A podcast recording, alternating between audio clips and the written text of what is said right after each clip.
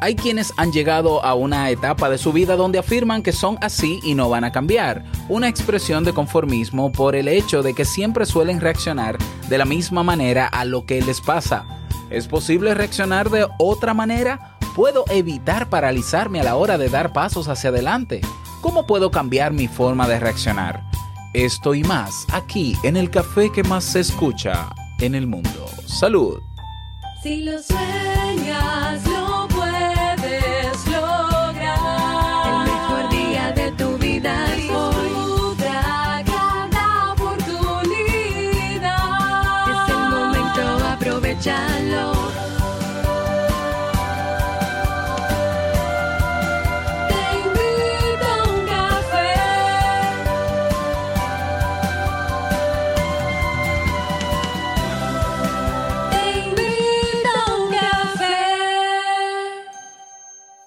Y ahora contigo, Robert Sasuki, consultor en desarrollo humano y emprendimiento.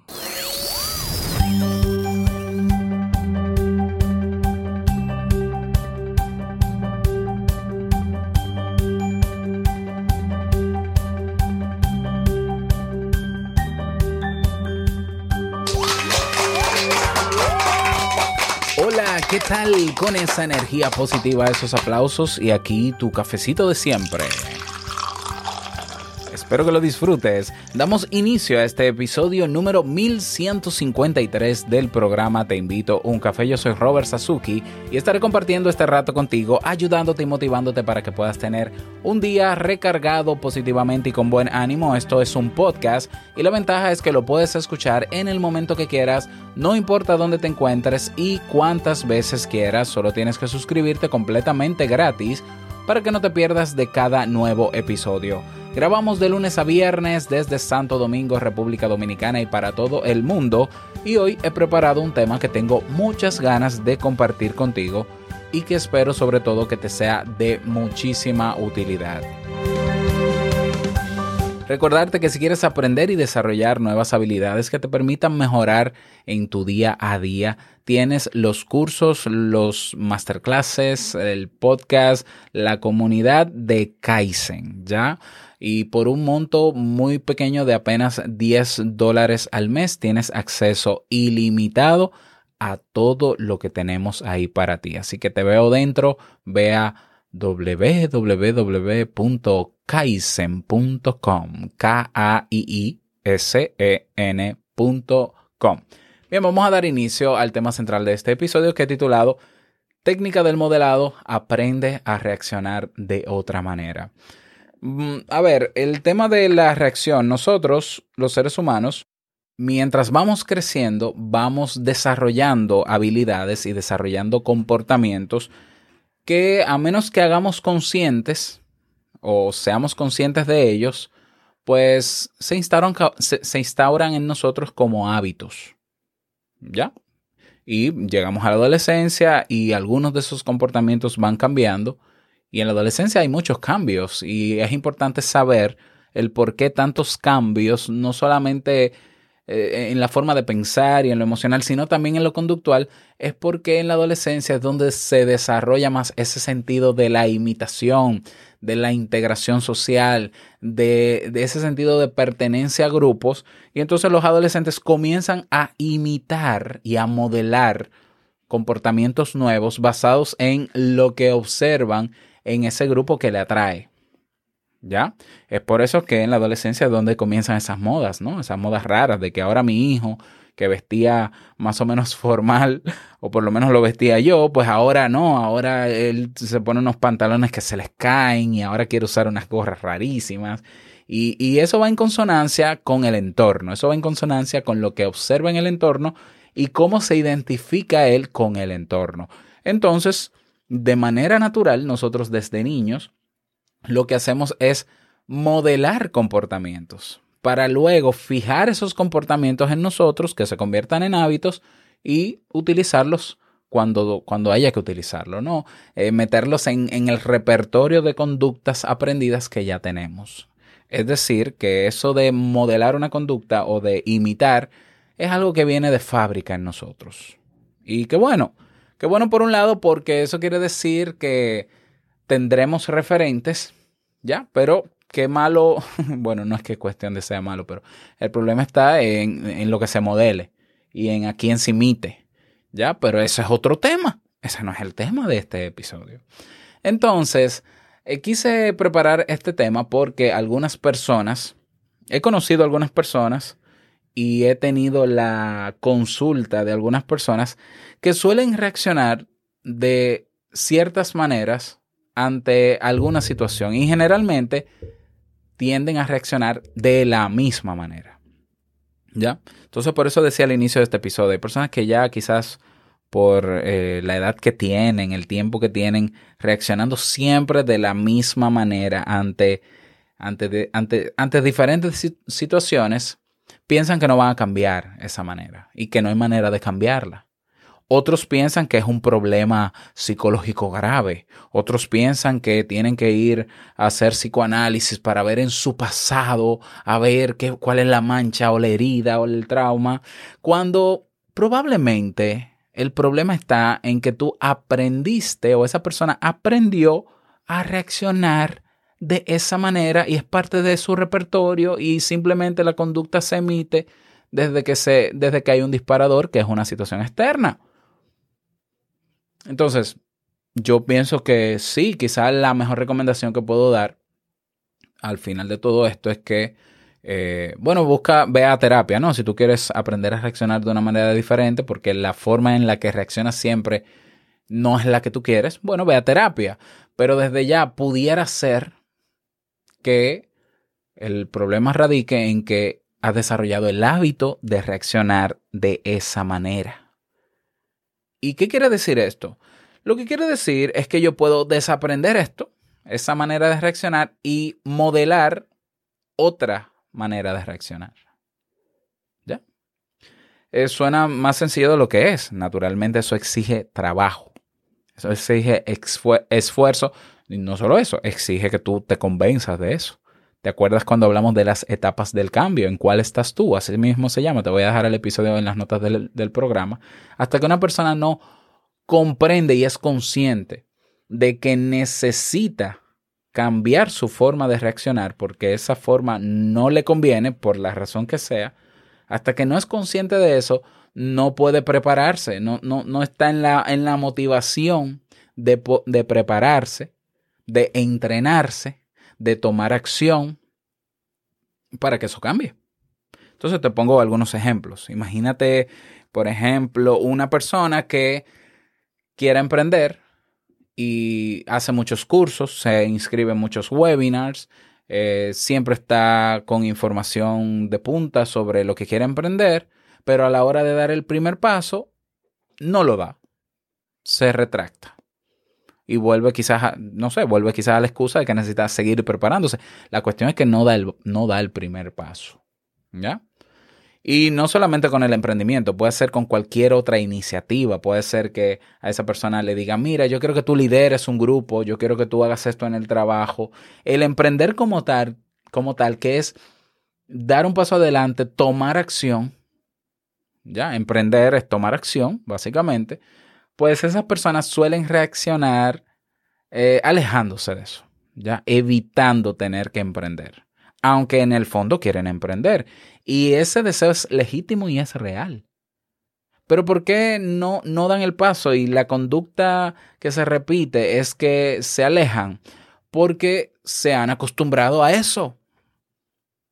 ¿Ya? O sea, tienen el hábito de hacerlo y ya de manera automática cuando llega el momento de dar el paso, hace lo que siempre pasa, que es dar un paso hacia atrás, que de hecho le ayuda a disminuir la ansiedad por dar el primer paso, que lo hace volver a su, a su zona de confort o le quita estrés y esa persona entiende que es mucho más sano dar el paso hacia atrás que hacia adelante, porque hacia adelante hay incertidumbre y eso se puede entender. Pero eso quiere decir que haya un problema de fondo de la niñez, de que tal, mm, tal vez no, no lo sé. Pero tal vez no, tal vez simplemente y digo simplemente, aunque no es tan simple, tal vez simplemente esa persona necesita aprender una manera diferente de reaccionar. de manera conductual. ¿Ya? Es lo que pasa, por ejemplo, con, con las fobias, es lo que pasa, por ejemplo, con, con algún, algunos trastornos de ansiedad. Por ejemplo, la persona que tiene agorafobia, que es miedo a estar en lugares donde hay muchas personas o en la calle. Esa persona desarrolla la agorafobia por la razón que sea, pero puede cambiar absolutamente. Hay técnicas como la que te voy a presentar en este episodio que te ayudan a entrenarte en reaccionar de manera diferente hasta que se desarrolla el hábito y ya el salir a la calle o reunirte con muchas personas en espacios abiertos o cerrados ya no te genera la ansiedad que te generaba. Las fobias se curan. Las fobias son miedos irracionales que te llevan a tú o huir o paralizarte o, o huir o paralizarte. Básicamente ante una situación que tu cerebro ha identificado como peligrosa o de peligro de muerte. Y eso te genera ansiedad, ataques de pánico, de todo. Ok, el cuerpo ya desarrolló un sistema para reaccionar ante ese elemento que te, que te genera fobia. Pero eso quiere decir que toda la vida debes tener fobia y vas a vivir con fobia y te vas a identificar tú frente a los demás como una persona con esa fobia. Ay, es que yo le tengo fobia a estar encerrado. Ay, es que yo le tengo fobia a las cucarachas. Es que yo le tengo fobias. Un momento. Tú, tú no te puedes, tú- una fobia no te puede definir. No, por favor. Que tú tengas la fobia, yo lo entiendo, pero no te definas por la fobia, por favor, no. Esa fobia se puede tratar y se puede curar. Sí, perfectamente. Se puede curar, pero, pero que, se, que de que se puede, que se puede. Y bueno, una de las técnicas que se utiliza para curar fobia, para enseñarte a reaccionar de maneras diferentes, eh, para ayudarte a, bueno, eso mismo, reaccionar de manera diferente es la técnica del modelado. Es una técnica eh, operante basada en el aprendizaje por observación. Así que de eso te voy a hablar en este momento y te voy a dar los pasos que se utilizan en sesiones de terapia para aplicar la técnica del modelado y si tú quieres hacer pruebas en alguna reacción tuya, pues comienza a practicar a ver cómo te va. Quizás te funcione mejor con un terapeuta al lado, pero, pero tú haz el intento, al menos ya, ya la conoces. A ver, la técnica del modelado parte del supuesto de que las personas a través del aprendizaje por observación y, e imitación, naturalmente, podemos aprender primero sin necesidad de ejecutar. Ese es el aprendizaje vicario, ya que lo definió muy bien eh, Albert Bandura. Es decir, una persona puede aprender algo sin ejecutarlo. Eh, sí, puede, puede, ya. Por ejemplo, un niño eh, que ve a su papá tocando guitarra durante muchos años, puede que un día tome la guitarra y comience a tocarla. Y dirán, oh, pero Dios mío, este niño es un genio. ¿Cómo es que sabe tocar guitarra si yo nunca le he enseñado? ¿Te vio? Ya. Yo me acuerdo que eh, mi papá tenía cuando yo era pequeño un, un vehículo mecánico, de tracción mecánica. Y yo veía cómo él pas- pasaba la, la palanca de los cambios cuando hacía la primera y cómo, cómo metía un pie adentro, el izquierdo, hasta el fondo y luego, y era un mecanismo medio raro. Y yo me acuerdo que un día, siendo adolescente, yo estábamos bromeando él y yo, y le digo yo, mira, dame la llave del vehículo, que voy a darle una vuelta al, par al parque, porque yo vivía frente a un parque. Le voy a dar la vuelta al parque en el vehículo, en el automóvil, eh, y te lo voy a parquear donde está. Y él, eh, naturalmente, se burló de mí. Él nunca me había enseñado a conducir y yo nunca conduje en mi vida un vehículo. Nunca. O sea, yo tenía, ¿qué? 16 años, yo creo. Y él se burló de mí y me dio la llave y me dijo, si lo mueves un metro, te pago. Es decir, tú ni siquiera vas a saber mantenerlo encendido. ¿Ya?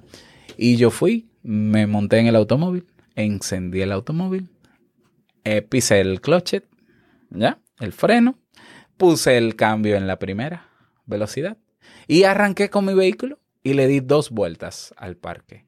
Y terminé la vuelta parqueado exactamente en el mismo lugar donde estaba. Y mi papá, naturalmente, se quedó con la boca abierta. y así hay muchísimos casos interesantes. Por ejemplo, yo tuve un amigo que me veía aprender, cuando yo aprendí a tocar guitarra, me veía a mí y a su hermano tocando y aprendiendo guitarra. Y, y un día él agarró la guitarra y comenzó a tocar. Entonces sí, está demostrado que nosotros podemos aprender observando a los demás. Nosotros podemos aprender observando a los demás. Ahora bien, ahora bien, una cosa es aprender a lo que hacen los demás, pero luego viene el poner en práctica eso. Y es ahí donde viene la técnica del modelado. ¿ya? De aprender, una cosa es aprender o conocer, pero otra cosa es cuando lo vas a poner en práctica, fijar esa reacción que quieres desarrollar o esa conducta, fijarla en el tiempo, ya eso tiene que ver con el esfuerzo, la práctica constante hasta desarrollar el hábito.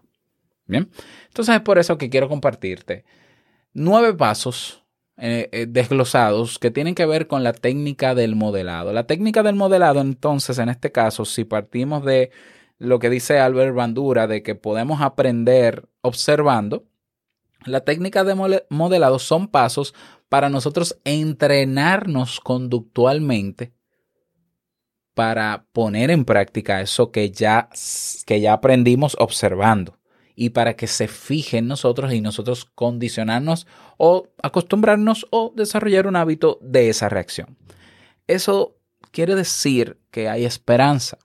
Si tú a la hora de conversar con una persona o a la hora de hacer algo, sueles reaccionar de una manera que no es favorable para ti, que tú dices no me gusta, eh, no me gusta cómo yo reacciono porque yo o me pongo a llorar o yo, por ejemplo, grito o yo, por ejemplo, em, eh, me quedo mudo, ¿ya? O me genera mucha ansiedad y, me cuesta ser sociable con los demás, me cuesta iniciar una conversación. Esa, esa, ese mito, ¿no? Esa idea de que, eh, bueno, es que yo soy tímido y entonces cuando yo quiero, cuando yo debo socializar con alguien, yo me doy un trago de alcohol.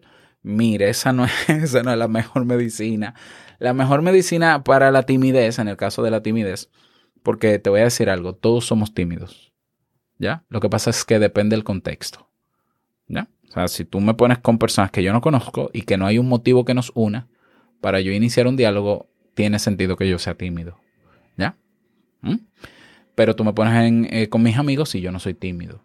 Entonces, realmente todos tenemos timidez porque la timidez es una reacción al contexto donde estamos. Eso también es otro tema. Pero lo que te quiero decir es que si tú sueles utilizar estrategias o te sueles valer de sustancias externas para reaccionar de otra manera, ojalá que a partir de hoy con las técnicas del modelado, que tú la aprendas, dejes de justificarte y dejes de utilizar sustancias que no te favorecen a largo plazo. Y comiences a entrenarte en esa reacción, en esa nueva manera en que tú quieres reaccionar, porque sabes que de alguna manera te beneficia. Y bueno, vamos a hablar de los pasos. Eh, los, pasos para la técnica del modelado eh, se dividen en dos partes. Una tiene que ver con la preparación psicológica. La preparación psicológica, que son el paso del 1 al paso 4. Entonces, el paso número 1, que tiene que ver con la preparación psicológica, es explicar la funcionalidad de la técnica. Es decir, o, de, o en tu caso, esto lo haría un terapeuta, ¿no?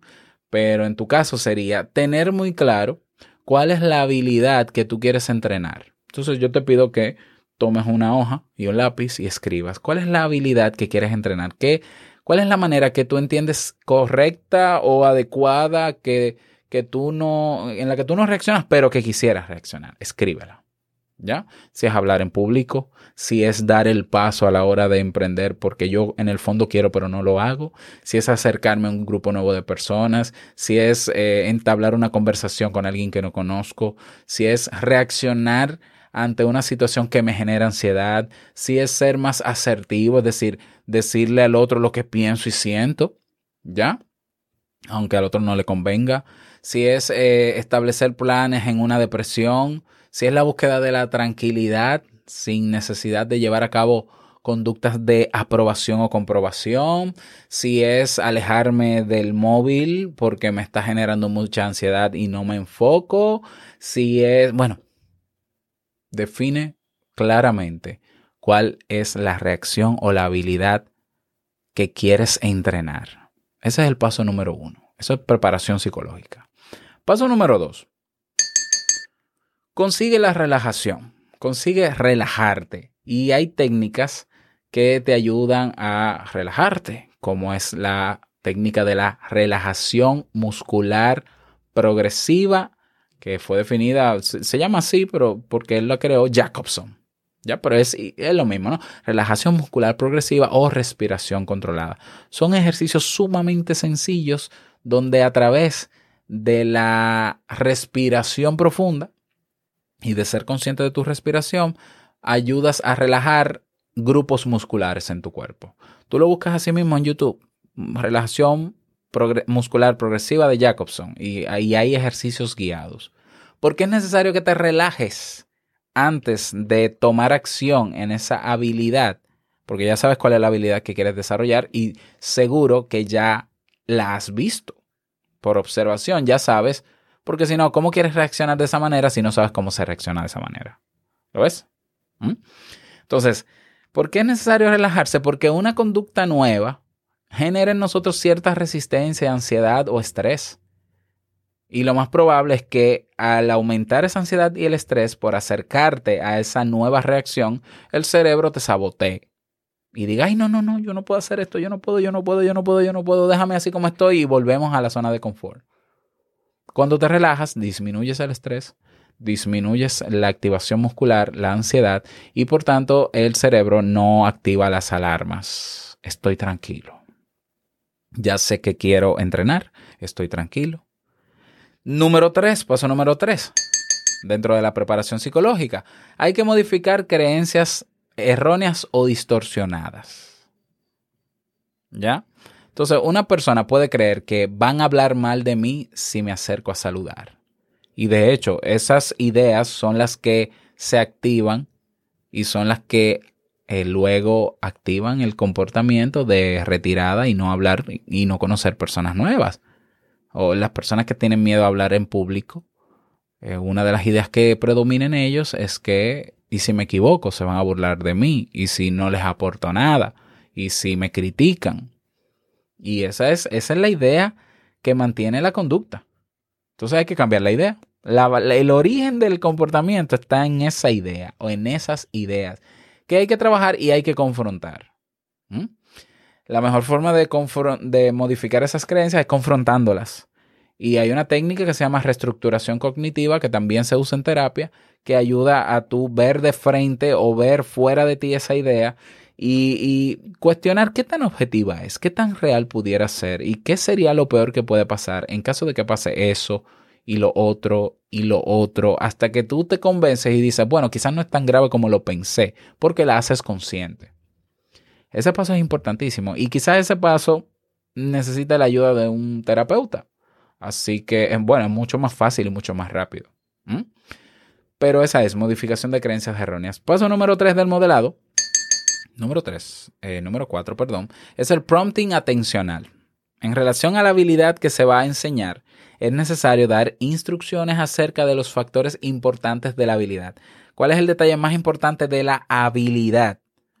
Los detalles que no puedes dejar pasar. Por ejemplo, si la habilidad es hablar en público, la que quieres desarrollar, se tiene que especificar qué se espera de esa conducta llevada a cabo de forma correcta.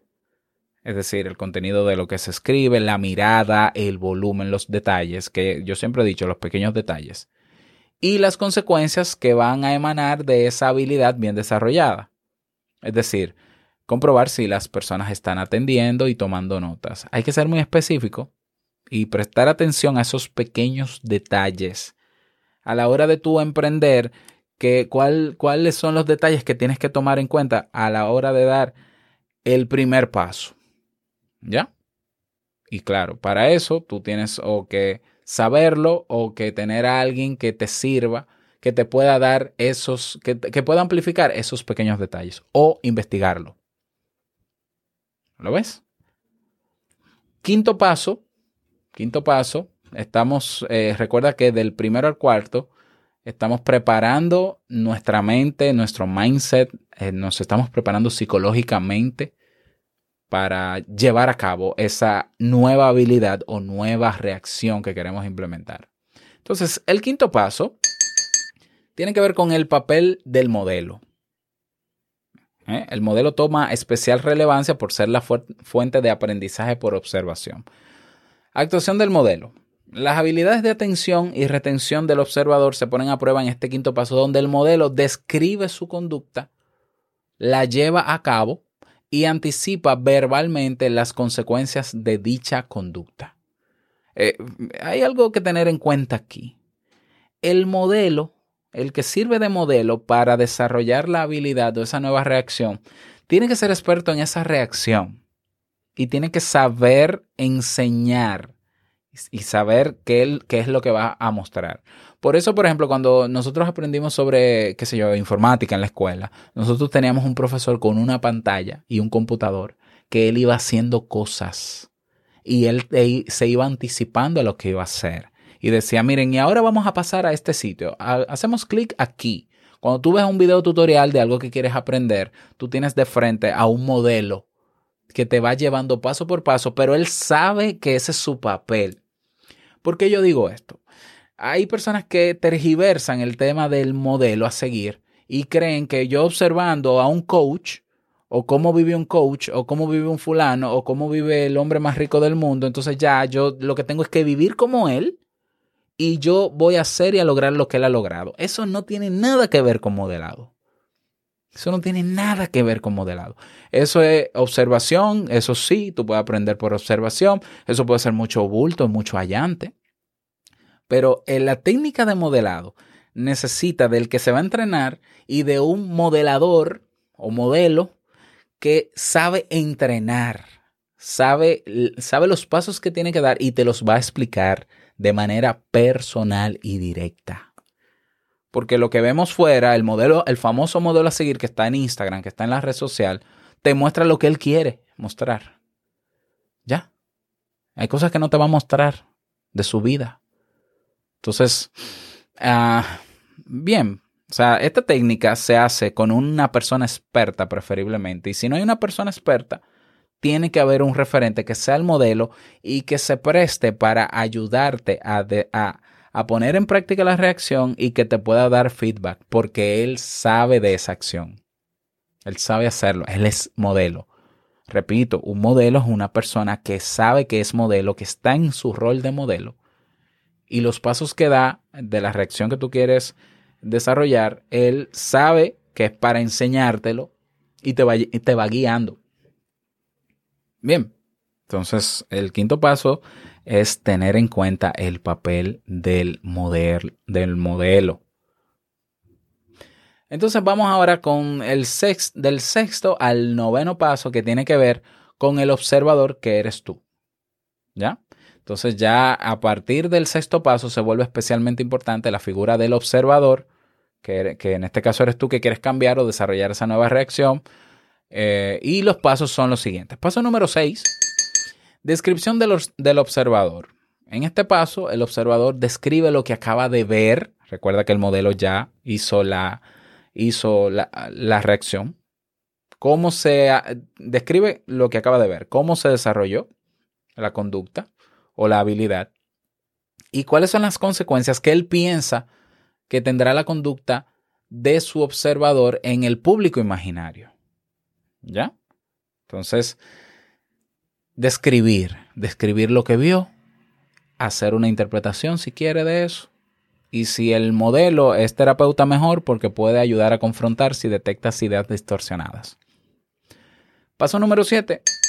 Ejecución de lo observado. Una vez vista la conducta bien hecha, es decir, cómo va, en vivo, ojo, en vivo, es momento de que el observador la repita. Es decir, la persona que quiere cambiar la conducta la tiene que repetir.